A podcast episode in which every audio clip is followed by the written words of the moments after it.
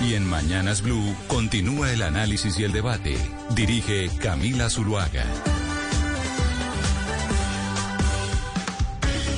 A las 12 del día, 16 minutos. Aquí seguimos conectados con ustedes en Mañanas Blue. Les damos la bienvenida a todos aquellos que se conectan desde Cali, desde Bucaramanga, Medellín, Barranquilla, a la edición central de Mañanas Blue. Como lo anunciábamos desde muy temprano, pues íbamos a hablar a esta hora sobre la reforma tributaria, pero particularmente un punto que nos interesa a muchos colombianos y es y a los que somos padres de familia y es bueno, ¿qué vamos a hacer, por ejemplo, con las loncheras de nuestros hijos? Porque fueron Sebastián ¿Cuántos productos al final que son cercanos a la canasta familiar que se les terminó poniendo un impuesto en, la aprobación de la reforma tributaria?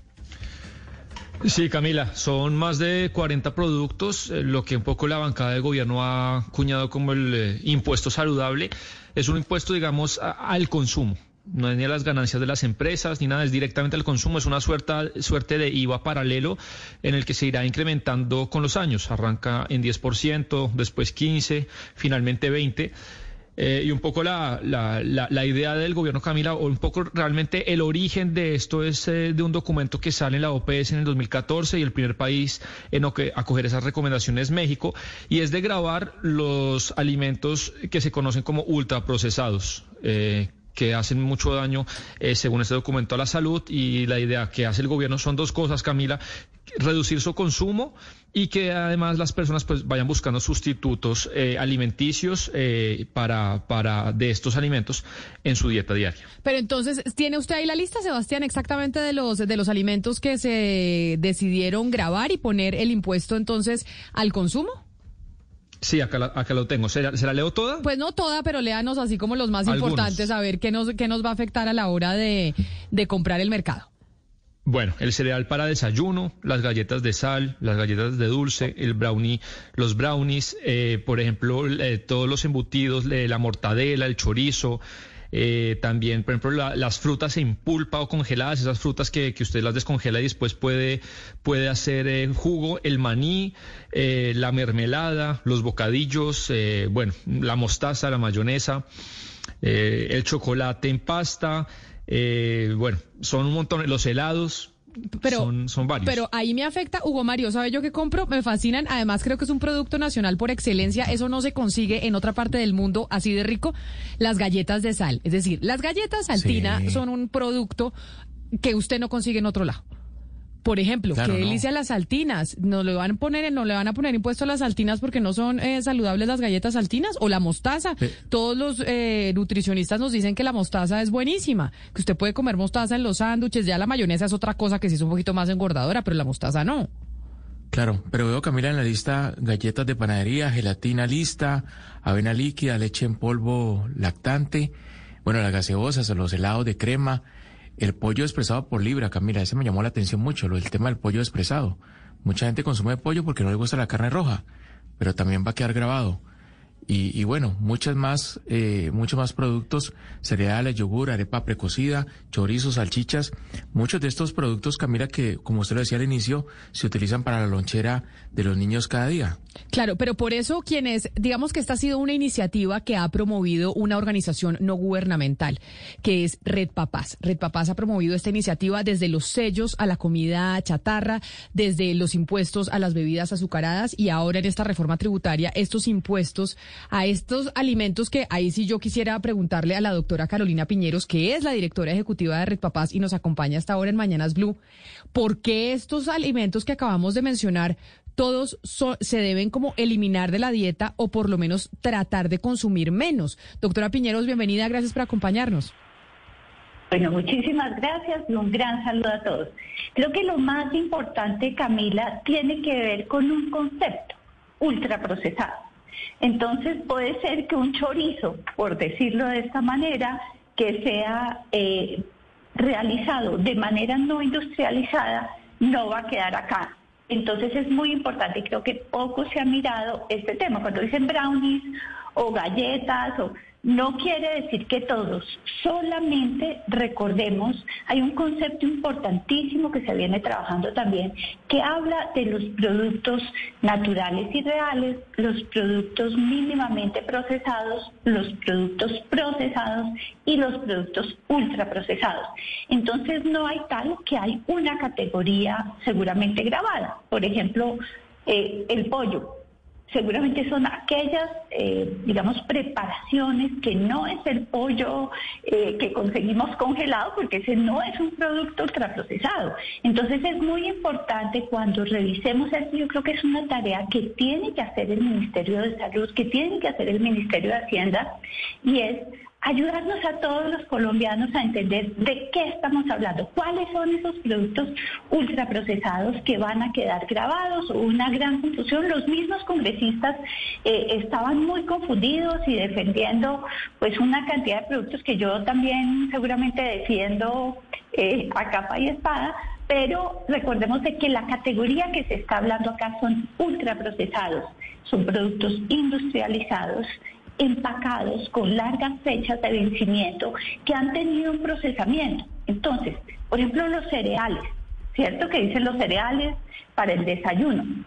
Una avena una, digamos, un, no sé, un arroz soplado. Pero, pero yo le entiendo, pero entiendo eso, doctora Piñeros, pero, pero, pero hablando de ultraprocesados, y ahí le hago una pregunta de interés personal, y acá se lo digo a los oyentes, que es una pregunta de interés personal. Yo acabo de ser mamá, y en la lista que acaba de leer Sebastián está la leche, la leche para lactantes. No todas las mujeres, lamentablemente, tenemos la posibilidad de lactar tanto tiempo a nuestros hijos, por temas de producción de leche, por temas de trabajo, y la leche materna, o sea, la leche para los lactantes es carísima. La renta de comprar leche en polvo para los bebés es muy cara. ¿Por qué la leche en polvo para bebés terminaría dentro de los productos ultraprocesados o que tengan que grabarse con más impuesto. No entiendo que la leche eh, maternizada y ninguna leche quedó incluida. No sé, eh, digamos, en el listado que están ustedes mirando, digamos, por qué dicen de esta, de este. Ah, pero venga, le preguntamos a este Sebastián. Sebastián, de los productos que usted habla, ¿por qué hablamos entonces de, de, leche para, para lactantes? Que dice la doctora Piñeros que no está la leche para lactantes en esa, en esa lista. Lo, lo, que ocurrió, Camila, es que a partir de la definición y del articulado de la reforma tributaria, pues eh, se, eh, se, publicó una lista, en especial la Cámara eh, que se encarga de estos temas de la ANDI publicó una lista, y es verdad que en la tarde que se, está, se estaba discutiendo la reforma tributaria, pues hubo presión ciudadana y de congresistas, incluso el gobierno, de retirar algunos productos, como por ejemplo algunos derivados del pan, y la leche que usted está hablando, y a último minuto se retiró eh, la leche, la que habla la doctora Piñeros, eh, y estos derivados del pan, y hay un tercero que también... pero pero entonces ahí explíquenos, doctora Piñeros, porque entonces estamos frente a información fragmentada. Y es... Claro, pues y recordemos que la ANDI lo que hizo fue confundir y asustar a las personas. Yo creo que no hay que mirar un documento de la ANDI, porque recordemos que la ANDI representa a las empresas que tienen intereses económicos sobre esto, y lo que hicieron fue desinformar y crear un pánico alrededor de lo que estaba Pero, pasando. Entonces, la leche, la leche para lactantes. Los documentos oficiales del Ministerio de Hacienda. Ah, ah, bueno, pero entonces ahí me parece importante preguntarle que usted nos aclare eso. Entonces, esa lista que publicó la Andy de la que a la que se está refiriendo Sebastián era mentirosa y no tenía realmente los productos que se iban a grabar en la reforma tributaria, porque ahí de esa lista fue que salió lo de la leche eh, para lactantes. Y por eso le dije yo, es una pregunta personal que dije, no tiene ningún sentido que le vayan a poner eh, más impuestos o le vayan a poner impuestos a la leche para bebés cuando es carísima y uno naturalmente pues muchas veces no tiene la posibilidad de lactar. Esa lista no la he visto, Camila, y yo nunca me basaría para hacer un análisis en un documento que produce una entidad que pues que tiene un interés económico eh, en esto. Casi siempre, y recordemos que no es la primera vez, los informes que sacan este tipo de entidades eh, pues son falsos. Entonces, más bien basémonos en lo que ha dicho el Ministerio de Hacienda y en los documentos oficiales. No he visto este, este, este producto. Si bien es un producto industrializado, ultraprocesado, eh, nunca he visto que esté dentro de los productos que se hubieran pensado grabar. No, pero sí estaba en principio, Camila. Aquí yo lo estoy viendo en la lista del proyecto. Estaba incluida después en los debates, seguramente a última hora, como decía Sebastián, salió la leche de los de los productos que van a ser grabados, como salió el pan, la miel y los bocadillos. No van la a tener impuestos. Sí, la leche sí salió. La leche y los productos lácteos, los que estaban, digamos, pensando grabarse, eran los productos lácteos con azúcares añadidos, particularmente, eh, digamos, los lactosueros y todo esto, se sacaron eh, finalmente todas estas bebidas que tienen lácteos. Pero entonces ahí le pregunto, doctora Piñeros, y también sobre las galletas saltina, digámoslo así, que son las galletas eh, saladas que yo en mi casa las compro porque a mí me fascina comerme galletas saltinas con mantequilla y mermelada. Entonces, esas galletas se están eh, grabando y poniéndoles impuestos porque son ultraprocesadas y son perjudiciales para la salud, por ejemplo. Sí, señora. En general, y si miran el concepto de ultraprocesados, ¿qué pasa, digamos, con las galletas? Además, muchos productos que seguramente nos gustan y consumimos. ¿Cuál es la idea? Ayudar a las personas a consumir de manera más habitual productos de panadería fresca que productos ultraprocesados. Muy seguramente también le va a ayudar a las personas a entender cuando tengamos los sellos, la ley comida chatarra operando, por ejemplo, estos productos que tienen exceso de sal, eh, me imagino, no, no tengo esto en mi casa, pero me imagino que las saltinas deben tener exceso de sal, son productos que seguramente lo que lo que pretende, digamos, el Ministerio de Salud no no es que los dejemos de consumir porque recordemos que cualquier impuesto saludable no es una prohibición, sino es ayudar a las personas de manera especial a las personas, digamos, que tienen un menor nivel eh, económico a eh, irse por a tomar opciones más saludables. Pero eso podría ser relativo, ¿no, doctora eh, Piñeros? Porque eh, Claro, uno dice no compro un producto ultraprocesado, lo hago yo en mi casa o compro un producto artesanal, pero también subieron los precios de los insumos para hacer esos productos. En consecuencia, también van a ser mucho más costosos. Igual son, son los mismos insumos o son parecidos a los insumos que usan, eh, digamos, los productos ultraprocesados. Entonces no es que estos productos se estén subiendo porque subieron los insumos y a los otros no los están subiendo, no, toda la inflación nos está pegando en todos los productos y en todos los, digamos que eh, ese argumento, digamos, digamos, no es válido en este sentido porque a todos les está pegando la inflación, digamos, prácticamente por igual. El punto es que los impuestos tienen mucha evidencia. El impuesto que lleva más tiempo, digamos, estudiándose es el impuesto a los, a los bebibles ultraprocesados y tiene mucha evidencia. Por eso es que lo recomienda la Organización Mundial de la Salud y eh, recordemos también, y es muy importante Camila entender, que ninguna de estas medidas va a solucionar el problema de malnutrición, de sobrepeso, de obesidad. Por eso es que con varias organizaciones de sociedad civil y academia venimos trabajando porque Colombia cuente con etiquetado con impuestos saludables, con entornos escolares alimentarios saludables y con restringir publicidad de productos no saludables dirigida a niñas y niños. Es como un paquete de medidas que va a ayudar a la población a hacer algo que es lo que está pasando desde el año 2005. Colombia hace la encuesta de situación nutricional y venimos aumentando en malnutrición, donde en Colombia tenemos desnutrición, sobrepeso, obesidad conviviendo.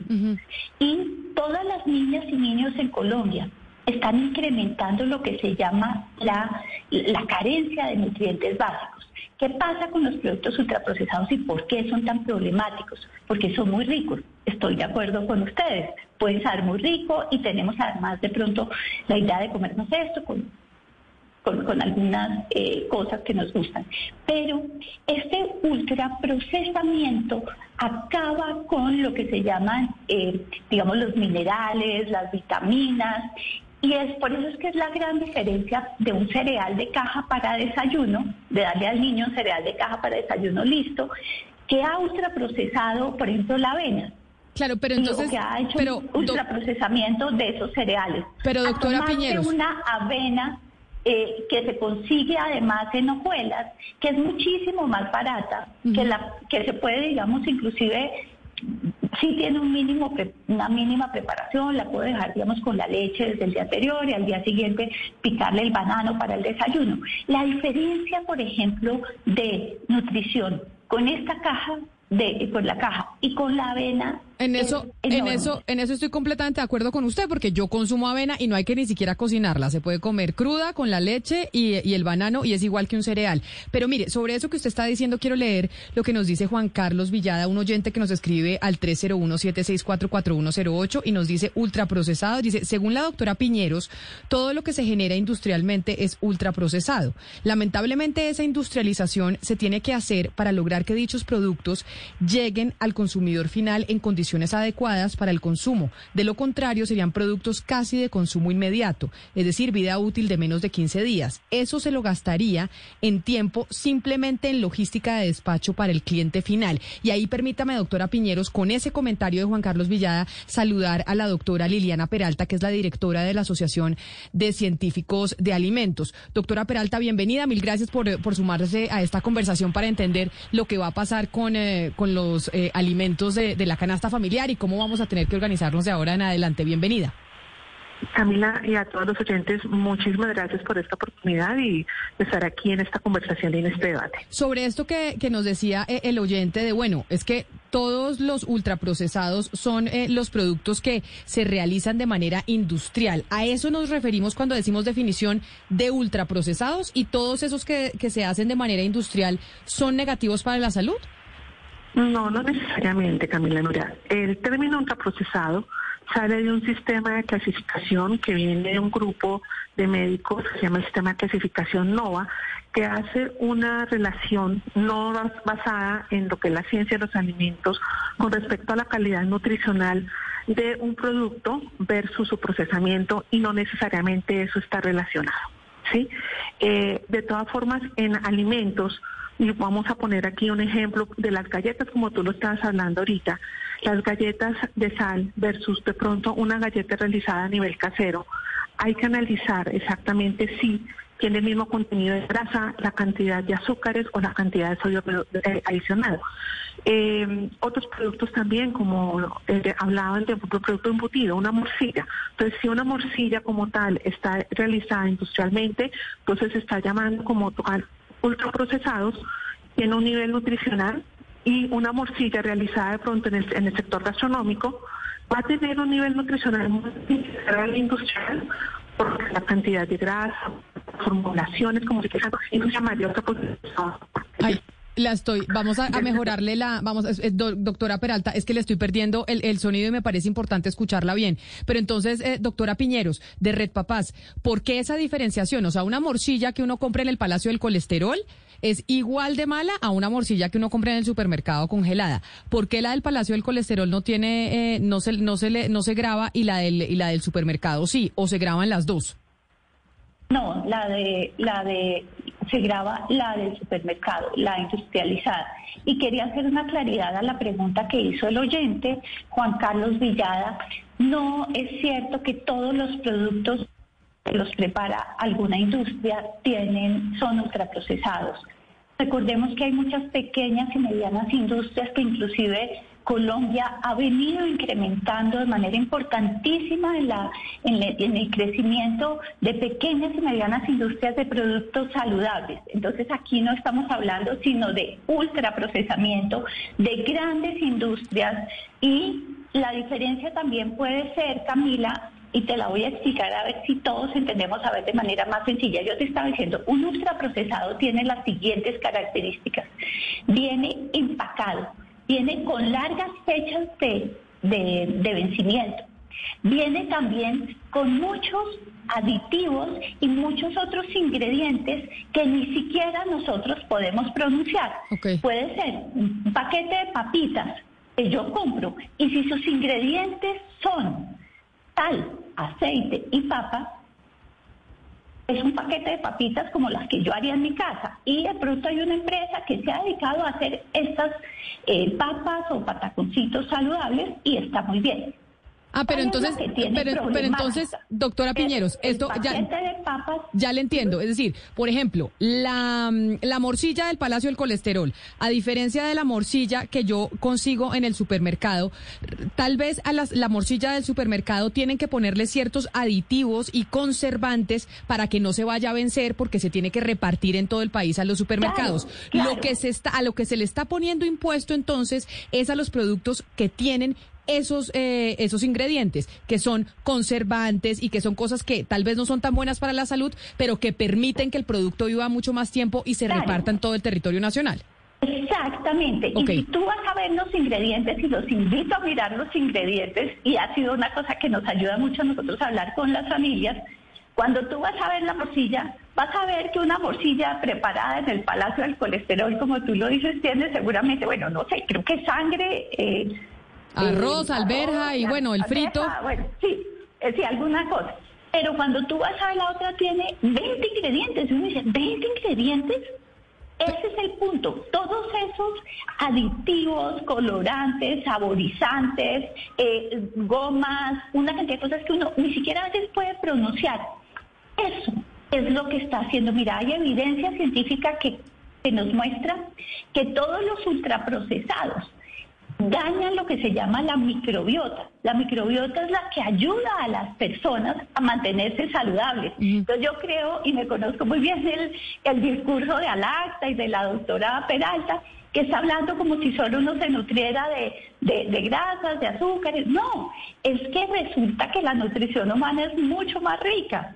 Entonces, Pero- por eso, si me pones a escoger, me voy al Palacio del Colesterol. No, yo le entiendo y usted sabe, doctora Piñeros, que yo pues comulgo con el, con, eh, con el, con la nutrición que usted está fomentando. Sin embargo, no estoy tan segura si en Colombia tenemos la capacidad económica en todas las regiones del país para poder comulgar con ese tipo de nutrición. Y se lo digo porque, por ejemplo, Yuri, otra oyente nos está escribiendo al 301-764-4108 y dice, ¿Quién garantiza que esta ley mejora el estado nutricional? Pensemos, por ejemplo, en La Guajira.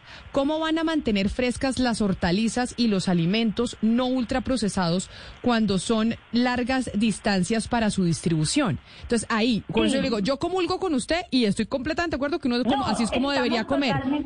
Pero ¿qué hacemos Sí. con esos sectores que están en extrema pobreza, que no tienen capacidad de tener eh, productos frescos y lo único que pueden consumir es ul- ultraprocesados?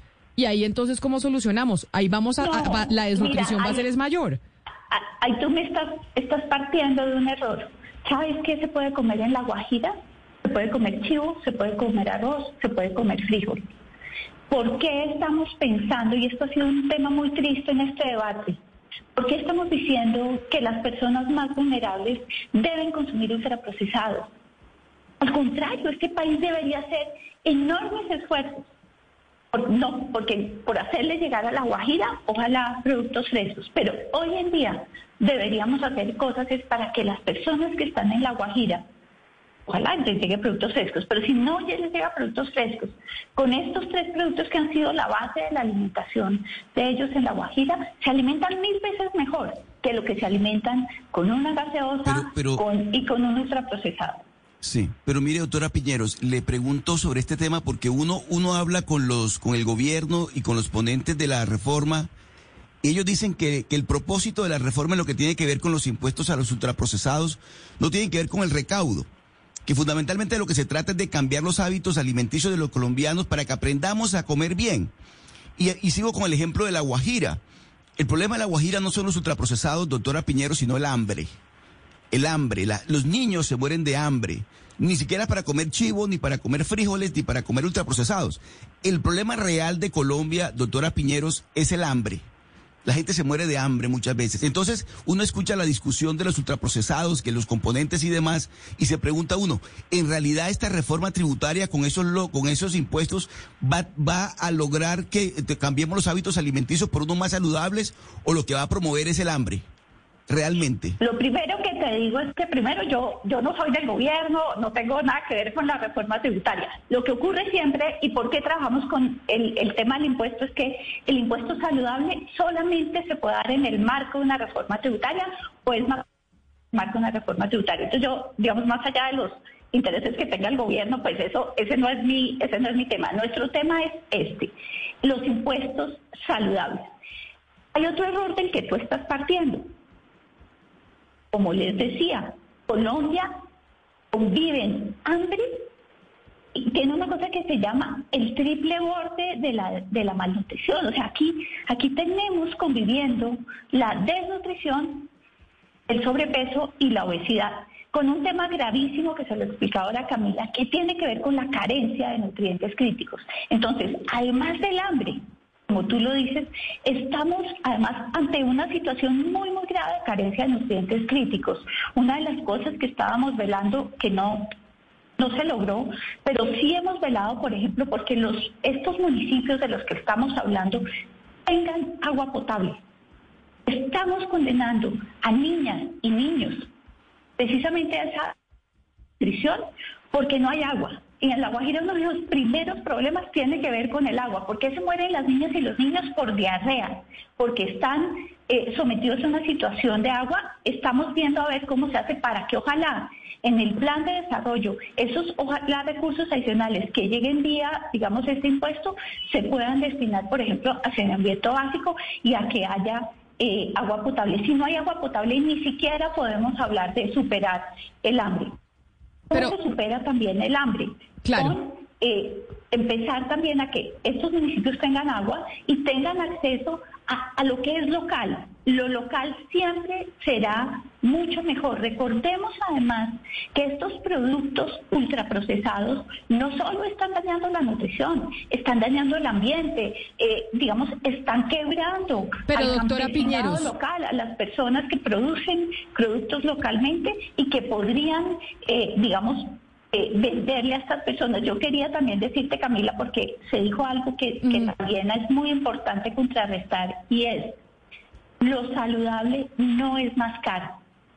Siempre, en todas partes donde estemos ubicados en Colombia, hay opciones más saludables que el ultraprocesado, que es de producción local. Y como siempre será, y quien quiere hacer un cambio y no nos dejemos llevar, aquí no estamos hablando de productos light, de productos fitness, al contrario, esos también son ultraprocesados. Estamos hablando de producción local, que sea pertinente, que es cercana a lo que la gente vive, a con lo que la gente creció, a lo que comían sus ancestros. De eso es lo que estamos hablando. Yo, yo la entiendo. Pero mire, doctora Piñeros, que me parece que una oyente que se llama Nelly, que también nos escribe, tiene un punto y es razonable y se lo quiero leer. Nelly dice. Camila, me parece un poco arbitraria la posición de la doctora Piñeros. Los que debemos educar a nuestras familias en comida saludable somos nosotros los que tenemos hijos. Me parece que es un poco autoritario que nos quieran imponer una manera de ver las cosas y de nutrirnos. ¿Qué responderle a esa gente que dice, oiga, si yo me quiero comer un brownie, me coimo un brownie tranquilo y por qué me van a tener que cobrar más impuestos por comerme un brownie una vez a la, a la semana o por comerme unas papas de paquete? ¿Y por qué le tenemos que enseñar desde el Estado con los impuestos a las familias cómo nutrirse. Eh, por, o sea, le estoy trasladando la pregunta de la oyente. Me encanta, me encanta la pregunta de Nelly. Nelly, lo que ocurre, y resulta que esto no es algo que diga una señora que, que se metió aquí a este programa, estas son las recomendaciones de la Organización Mundial de la Salud, de la UNICEF, de la OCDE. ¿Qué es lo que pasa? Hay una cosa que se llaman los determinantes sociales y los determinantes comerciales de la salud. ¿Eso qué quiere decir? Que hay cosas que determinan como yo como. Yo no soy tan libre como creo. Resulta que hay una cantidad de publicidad que hizo que muchos de nosotros, incluida yo, ya mis hijos están adultos están muy grandes, por ejemplo, cambiara la forma como mi mamá me dio el desayuno, o como ella desayunaba, o como mi abuela desayunaba, al desayuno que yo le di a mis hijos. ¿Eso fui yo tan libre? No, lamentablemente no. Y me vine a enterar un poco tarde, después de darles mucho cereal de caja para desayuno a mis hijos, que eso no era saludable, que era comida chatarra. Me vine a enterar con un estudio que hizo la en el 2017. Entonces, a eso, por eso es que estos organismos, estos organismos internacionales, dicen Esto está determinando la salud de las personas. Resulta que hay países que vienen y por eso hablan, por ejemplo, que exportan obesidad. ¿Cómo así que hay países que exportan obesidad? Porque imagínense que esas empresas, esas multi, son multinacionales, la gran mayoría, no se cuentan con los dos dedos de la mano estas grandes multinacionales que exportan estos productos ultraprocesados o que inclusive en muchos de ellos hay plantas en nuestros países produciendo esos ultraprocesados, nos imponen esa forma de alimentarnos diciendo que esto es la chispa de la vida, que y, todos creemos que somos muy libres yendo a tomar esto y, y, porque esto además nos parece lindísimo y nos, esa publicidad nos mueve. Entonces ahí es Camila, cuando hay algo que, dicen estos, estos organismos que dicen, estas son unas fallas del mercado. Y esas fallas del mercado las produce la publicidad, los producen, por ejemplo, estas grandes cadenas de distribución que además están dañando el ambiente y que llegan con todos estos productos a todos los rincones, no de Colombia, América Latina, de África, de Asia, Países que tradicionalmente no tenían este problema de la obesidad como la China lo están teniendo. Y lo están teniendo igual en Colombia, en sus poblaciones más pobres. Sí, sí, directora Piñeros, eh, digamos que esta iniciativa y ustedes llevan peleando, defendiendo esto bajo unos supuestos o unos objetivos, que es, eh, por ejemplo, bajar la obesidad, bajar las enfermedades no, no transmisibles, pero yo le quería preguntar de manera concreta, de manera concreta, esos objetivos, esos supuestos teóricos de los que ustedes hablan, ¿en qué lugar del mundo se han cumplido con estas leyes? Porque lo que entiendo yo, y quiero que usted me corrija, eh, eh, salvo la experiencia de México, que es con, eh, con las bebidas azucaradas, pero por ahora ningún país del mundo ha experimentado grabar de esta manera a más de 70, 80 productos. Entonces, ¿cuál es como la, el preludio que hay de que esos objetivos realmente se van a cumplir? Mira, los impuestos tal vez, eh, y particularmente quien tiene más estudios es las bebidas, más que los comestibles, en eso tiene razón pero hay evidencia que funcionan en Berkeley, en Noruega, en Australia, en Polinesia, en Fiji, en Mauro, en Finlandia, en Hungría, en Chile, en México, en Sudáfrica.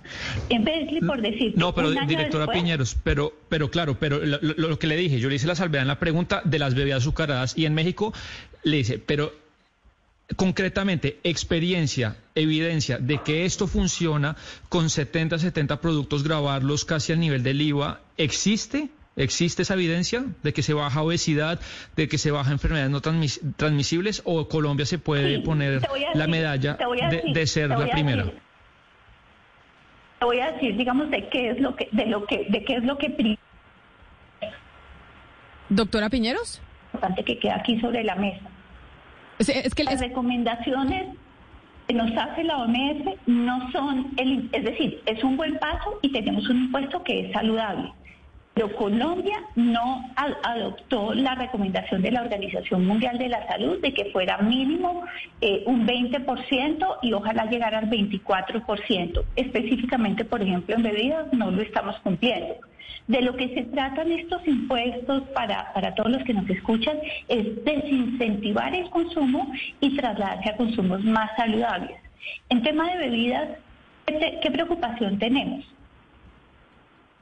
Las tasas son bajitas, no se incluyeron edulcorantes, que lamentablemente muchas personas de pronto, y la industria seguramente se va a empezar a reformular a incluir edulcorantes que tampoco son saludables. Lo otro que es, digamos, problemático específicamente como quedó el, impuesto en Colombia, es que en el tiempo se está dilatando mucho. Eh, digamos, la, la, adopción del impuesto y el gramaje, por ejemplo, específicamente para bebidas en el tema de azúcar es muy alto.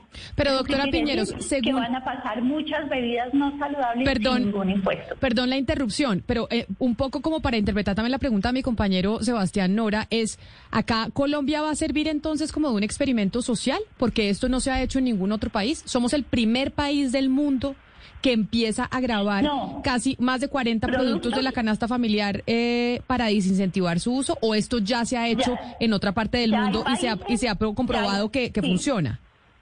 Ya hay países, no sé cuántos productos están grabando, digamos, eh, los países, Eh, tengo entendido que México tiene como la, a los embutidos, es decir, hay varios. Eh, de estos yo sí creo que Colombia está haciendo algo en el caso de los ultraprocesados, que, que es novedoso. Y eh, Sebastián, por ejemplo, cuando en el 2010 se impuso el impuesto a, los, a las bebidas en México, no había ningún país que lo hubiera hecho anteriormente y eso sí fue el primer país que lo empezó a hacer. Chile fue el primer país también que puso el etiquetado octagonal entonces sí, de pronto estamos empezando a hacer algo que va a ser novedoso.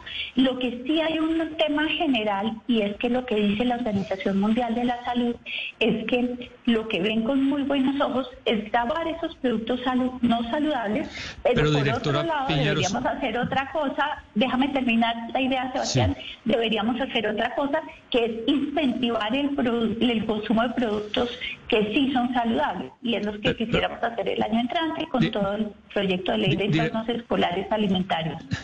Pero es que, directora Piña, digamos, mi pregunta no es a, cuestionar los, los ideales que pueden ser deseables de que haya menos obesidad, en eso nos ponemos de acuerdo. Yo, mi pregunta muy concreta es porque usted nos ha hablado en toda la entrevista de disminución del consumo, y yo entiendo que acá no importa si se disminuye el consumo, acá concretamente lo importante es que se baje la obesidad, y las enfermedades no transmisibles. Entonces, eh, la pregunta es, ¿existe evidencia en el mundo de que de que 20% a más de 60, 70 puntos ultraprocesados baja la obesidad y baja las enfermedades no transmisibles, ¿esa evidencia existe y, en qué país sería?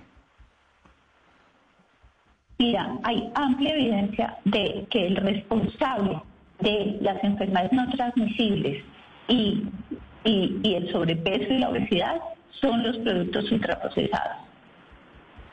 Entonces, disminuir consumo es un deseable y es un objetivo de salud pública. Y entonces consideramos que al disminuir el consumo, poniéndole impuestos de más del 20% a esos productos ultraprocesados, inmediatamente vamos a tener la consecuencia de que se va a disminuir, de que se va a disminuir la obesidad. No es inmediato, Camila, y lo que te he dicho también es que no es solo una política, es lo que recomienda la Organización Mundial de la Salud es tener etiquetado, tener impuestos, tener eh, restricción de publicidad dirigida a niños y niñas y tener eh, entornos escolares alimentarios saludables. Con estas cuatro políticas, ¿qué pretendemos, Sebastián y Camila? Nosotros venimos en un, en un tema ascendente Recordemos que cambiar tendencias es un tema muy duro. ¿Qué esperamos hacer? Empezar por lo menos a que, a, que, a que, a que no sigamos así ascendiendo y que empiece a disminuir. Hay un tema muy grave y es que recordemos que los mayores consumidores de productos ultraprocesados son los adolescentes. La, Universidad de Antioquia ha hecho unos estudios y nos viene alertando que son precisamente los adolescentes las personas que más ultraprocesados consumen. ¿Qué quería decir eso? Que en nuestro país, en este momento, los que son adolescentes se van a enfermar de enfermedades no transmisibles a edad más temprana que sus padres. Y recordemos que estos temas no son de un día para otro. Claro. Por eso es que hay que empezar a trabajar hoy para que este chiquito que están naciendo hoy, esta chiquita que nació hoy, que están crezcan en un ambiente mucho más saludable y, eh, digamos, por eso es que tenemos y Doctora por de las políticas. Doctora Piñeros, yo, yo quisiera preguntarle muchísimas cosas más, pero lamentablemente el, tiempo se nos va agotando porque pues el, es finito el tiempo aquí en, en, los medios de comunicación. A mí se me quedan muchas preguntas y a los oyentes que nos mandaron una cantidad de, de interrogantes también. Pero hay uno que se repite y yo creo que me parece importante cerrar con esto. Usted ha sido un activista de la alimentación saludable desde los niños y ahora pues esto se traslada también a los adultos. Viene usted muchos años, porque durante muchos años hemos hablado de este tema. Y, la, y, esto como, como activista y directora de, de Red Papás. Y nos preguntan los oyentes, bueno, Red Papás se financia cómo? ¿Cómo? ¿Quién está financiando a Red Papás? ¿Quién está financiando este activismo? Porque dice la doctora Piñeros que los de la ANDI tienen un interés económico porque son el gremio que agrupa a los industriales. Pero entonces Red Papás, que también cuesta, que también su funcionamiento cuesta, ¿de dónde se financia? porque lo que nos informan, no, lo que nos informan no, lo que nos preguntan es, esa financiación seguramente también tiene un interés detrás. ¿Quién financia Red Papás, doctora Piñeros? Nosotros tenemos varias fuentes de financiación, pero la operación de Red Papás se financia básicamente con el trabajo que hace Red Papás con los colegios. Tenemos una serie de membresías, tenemos unos productos que vendemos, que son unos cursos para las familias, para los colegios. Si tú me estás preguntando por la financiación de nuestra operación, la financiación que es, digamos, de las campañas de medios masivos de comunicación, eh, está allí en la página, si quieren, cualquiera puede entrar y ver, www.nocomasmasmentiras.org www.villanavidazucarada.org. La financiación para estas dos campañas la recibimos de Global Health Advocacy Incubator, que a su vez es financiado por un fondo que se llama Tobacco Free Kids y eh, detrás está Bloomberg Philanthropy. Este fondo se creó hace muchos años para luchar eh, digamos, contra el consumo de tabaco.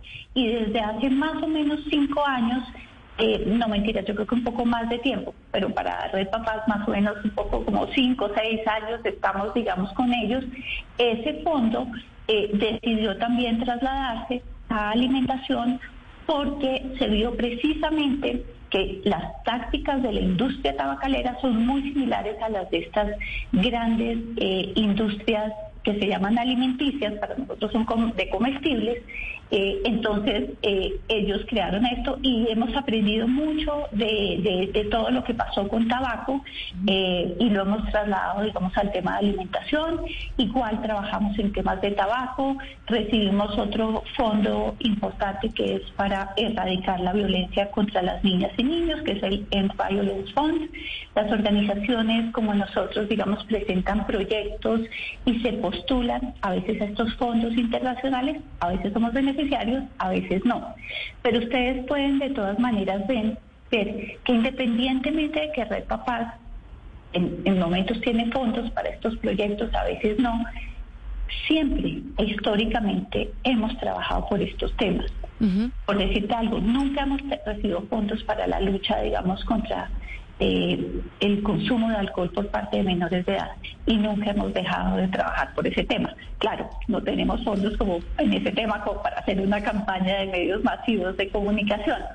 Eh, pero aquí también quisiera decirte con toda tranquilidad que esos fondos que recibimos son para trabajar por los derechos humanos.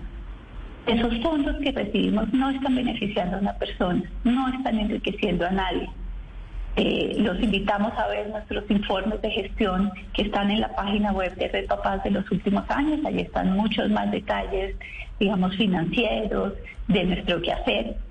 Y, y creo que podemos decir con orgullo que somos una organización que logra con creces un peso que nos da convertirlo en una algo que haga abogacía, que haga incidencia en políticas públicas. Sí. Eh, Hoy en día recibimos fondos también y estamos trabajando para mejorar temas de seguridad vial, eh, con temas, por ejemplo, también de, del, del vapeo por parte de niñas, niños y adolescentes, y como te decía, la violencia sexual contra niñas y niños. Pues, Y sí, doctora- entonces son fondos internacionales que nos ayudan en esas luchas. Pues doctora Carolina Piñeros, directora ejecutiva de Red Papás, quien desde hace muchos años pues viene luchando por, eh, por estos impuestos, por la alim- alimentación saludable que finalmente pues ayer se hizo una se hizo realidad en el Congreso de la República en esta reforma tributaria. Mil gracias por habernos atendido y pues habernos explicado eh, la posición de esta iniciativa. Feliz resto de día para usted. Feliz resto de día para todos los que nos escuchan y alegría tener este impuesto saludable, un primer paso y seguiremos trabajando.